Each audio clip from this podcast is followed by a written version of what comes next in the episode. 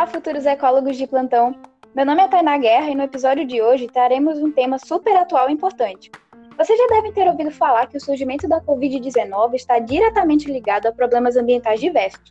Para entender melhor essa relação, discutiremos sobre o fenômeno do desequilíbrio ecológico e seus desdobramentos no surgimento de doenças, trazendo diversos exemplos importantes saúde pública. Para nos ajudar, contaremos com a presença da ecóloga Geisa Maria, nossa convidada do dia. Bom dia, Geisa. Agradecemos demais sua participação e para começar nossa discussão, você poderia nos explicar o que seria esse desequilíbrio ecológico? Bom dia, Tainá. Obrigada pelo convite. Adoro escutar o bicho do mato. Antes de começar a trazer as consequências desse desequilíbrio ecológico, é importante definir o que viria a ser esse processo. Ele pode ser definido como uma perturbação do equilíbrio existente entre os organismos e o ambiente em que vivem, interferindo em suas trocas, influências e funcionamento do ecossistema. Basicamente, ocorre quando há uma redução, adição ou subtração de grupos de organismos importantes presentes em um ecossistema.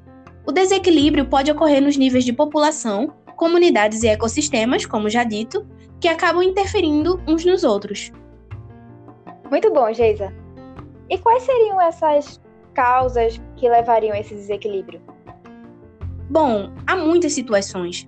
Pode ocorrer tanto devido a causas naturais, como por terremotos, erupções vulcânicas, tsunamis, furacões, quanto por atividades humanas desordenadas, que são mais comuns e preocupantes atualmente. A poluição, o desmatamento de florestas, a defaunação e as mudanças climáticas são exemplos de importantes fontes de desequilíbrio ecológico causado por humanos. Dependendo do tipo de ecossistema atingido, os danos na comunidade biológica podem ser intensos, sendo necessários vários anos para sua plena recuperação.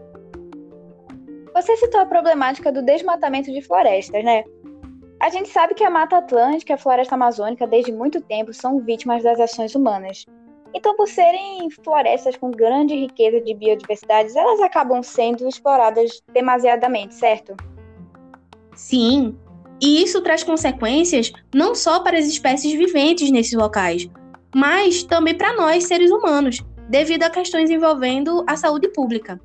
Em geral, ambientes assim, tão ricos em biodiversidade, também abrigam muitos tipos de agentes patogênicos, como os vírus, por exemplo. A Amazônia é, inclusive, considerada a região com a maior diversidade e abundância desses agentes infecciosos no planeta, como apontam os profissionais do Instituto Evandro Chagas. Entendi. Ótimo esclarecimento, Geisa.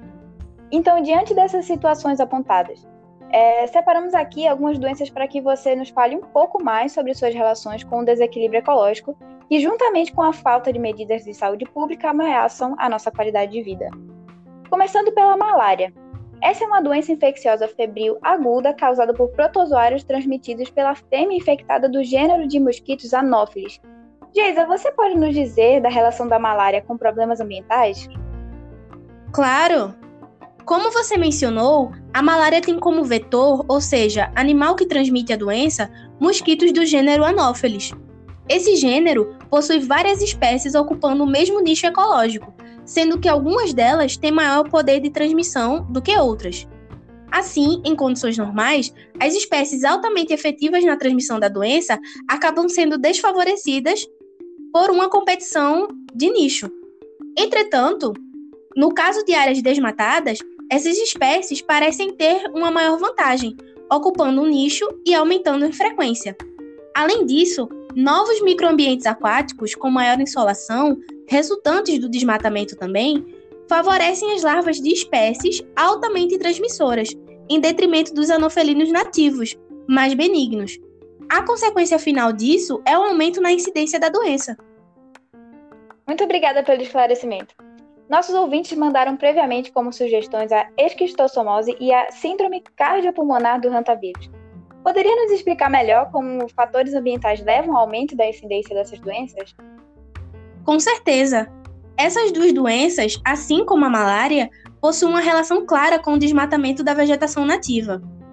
No caso da esquistossomose, o desmatamento causa uma variação maior no nível dos corpos hídricos, tendendo a diminuir as superfícies aquáticas.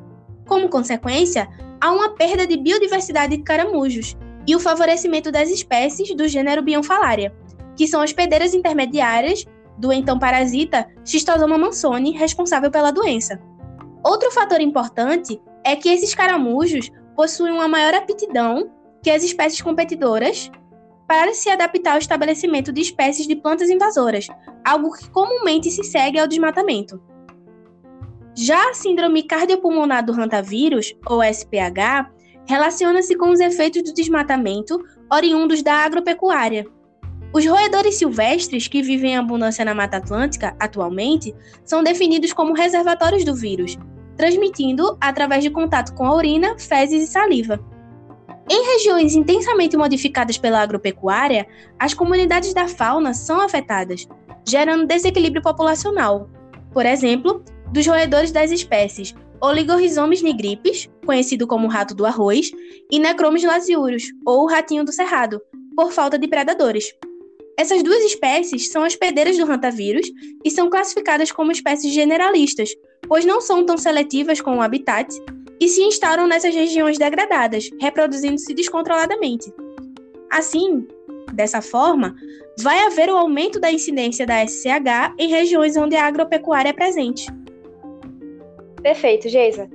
Outras doenças que são muito conhecidas pela população brasileira são a dengue, zika e chikungunya, transmitidas pelo famoso mosquito Aedes aegypti. Essas doenças também têm alguma relação com o desequilíbrio ecológico? Sim, os três quadros ocorrem devido à intensa urbanização, falta de saneamento básico, destruição da fauna e flora e aos bolsões de pobreza. Assim, acabam possuindo um caráter socioambiental, uma vez que há evidências de que uma alta concentração de lixo, muito comum nas áreas de expansão urbana, e as condições climáticas dos países tropicais, como o Brasil, favorecem o desenvolvimento dos mosquitos vetores do gênero Aedes, que seriam o Aedes aegypti e o Aedes albopictus.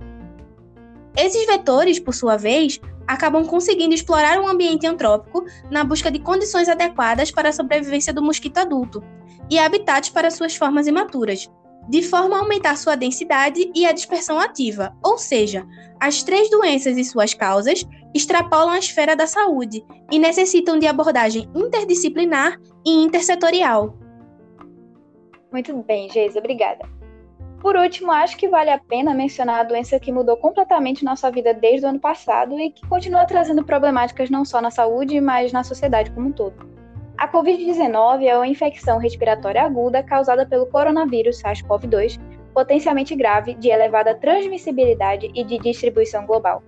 Como explicar o surgimento e circulação dessa doença numa perspectiva ecológica, Geisa? O que aconteceu em relação à Covid-19 que foi o mesmo observado em outras doenças, como febre amarela e ebola, é denominado fenômeno spillover. Esse ocorre quando o patógeno consegue se adaptar e migrar de uma espécie para outra. No caso do coronavírus, de morcego para humanos, talvez com os pangolins como intermediários, como se pensava é, primordialmente. O cenário levantado pela comunidade científica é que esse vírus tenha passado de animais para pessoas a partir do mercado de animais vivos de Wuhan, na China, que continha animais domésticos e silvestres caçados, além de grande circulação de seres humanos. Você tocou no ponto delicado da discussão. A gente sabe que é comum ocorrer o aumento de agressões e mortes a animais por residentes de, área, de áreas rurais, como aconteceu com primatas com o surto da febre amarela em 2018 e agora com morcegos devido à desinformação da população a respeito do contexto da pandemia. Eu gostaria de ouvir de você por que, que a exterminação desses animais não é a resposta. Ótima pergunta, Tainá. Os morcegos são importantes para o equilíbrio do planeta. Integram as complexas interações em ecossistemas de florestas, além de que 70% das espécies se alimentam de insetos, como mosquitos, gafanhotos e mariposas, realizando o controle de pragas. Não podemos esquecer que mais de 500 espécies são importantes para a polinização e alimentam os ecossistemas de cavernas onde vivem. Como você disse, ainda há muita desinformação na população, levando as pessoas a tomarem atitudes simplesmente por medo. É importante que discutamos a importância desses animais para a preservação do meio ambiente, bem como a conscientização no combate à caça e comercialização de animais silvestres. Uma fala muito importante, Geisa. Infelizmente, já estamos nos encaminhando ao final da entrevista. Muitos pontos relevantes e interessantíssimos foram discutidos. Gostaria que a nossa ilustre convidada fechasse nosso episódio de hoje com as principais considerações finais sobre esse assunto. Quer fazer as honras, Geisa? Sem sombra de dúvidas. Bom, precisamos entender, enquanto sociedade, que as florestas protegem o ser humano de doenças. Por isso, sua destruição aumenta o risco dos humanos entrarem em contato com os animais hospedeiros de, de tais doenças, sobretudo por meio de vírus que podem causar infecções desconhecidas, como a Covid-19. Esse processo normalmente acontece com o avanço da agropecuária sobre a floresta, que aumenta a densidade populacional na região, diminuindo a variedade de espécies locais. Sem predadores naturais, algumas espécies se adaptam à nova paisagem, principalmente as generalistas, como a de roedores, e se reproduzem de forma descontrolada, configurando um desequilíbrio ecológico que interfere em comunidades e ecossistemas e pode estar atrelado ao surgimento de doenças. Assim, indivíduos que vivem próximos ao fra a fragmentos florestais, aos fragmentos, compartilham o mesmo espaço que animais silvestres, estando mais expostos ao possível surgimento de doenças ou infecções no geral. Então, é preciso repensar as ações humanas para uma visão mais ecocêntrica, a fim de melhorar a relação entre os seres humanos e a natureza, evitando a proliferação de epidemias de doenças decorrentes do desequilíbrio ambiental. Por esse motivo, é importante a ação multidisciplinar com biólogos da conservação, ecólogos e profissionais das ciências da saúde. Exatamente. A mudança ela precisa começar imediatamente em conjunto e só assim a gente pode ter um ambiente equilibrado para todos os seres vivos. Então é isso, gente. Agradecemos aos nossos ouvintes por nos acompanhar até aqui e a Geisa pela participação tão enriquecedora no nosso podcast. Até a próxima, queridos ouvintes. Nos encontramos em nova reformulação no período 2020.2 e um abraço do seu amado programa Bicho do Mato.